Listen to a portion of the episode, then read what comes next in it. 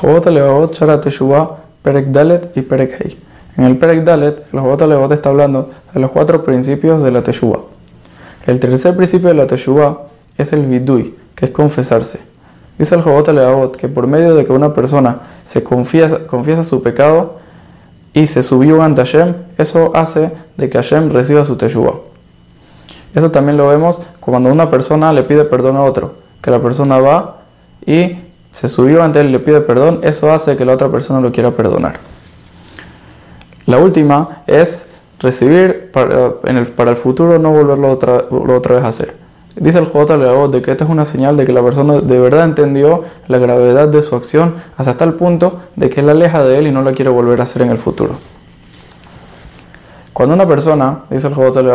hace estas cuatro cosas, eso es un mayor esfuerzo para poder volver en Teshuvah y lo que demuestra de una manera completa de que la, verdad, de que la persona de verdad se arrepintió de lo que está haciendo.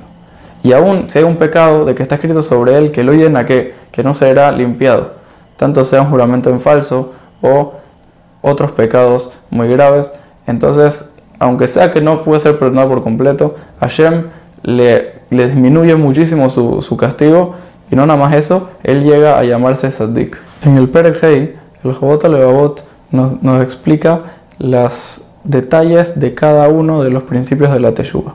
Dice el Jobot Levavot de que los detalles de cada uno de los principios son muchísimos y no se pueden contar, pero nos va a decir 5 de cada uno, que serían 20 en total. Sobre el primero, que es el arrepentimiento, dice el Jobot Levavot de que hay 5 detalles que la persona debe tener, que son los detalles principales. El, primer detalle es que la persona debe tener temor del castigo. El segundo detalle es que su corazón debe romperse ante el miedo a Hashem. La tercera es de que una persona debe demostrar ese arrepentimiento tanto en su comida, tanto en su vestimenta y en su forma de actuar. La cuarta es llorar y gritar arrepintiéndose del pecado. Y la quinta es de que una persona debe reprocharse a su alma y a, eso, y a sí mismo sobre la acción de que él hizo.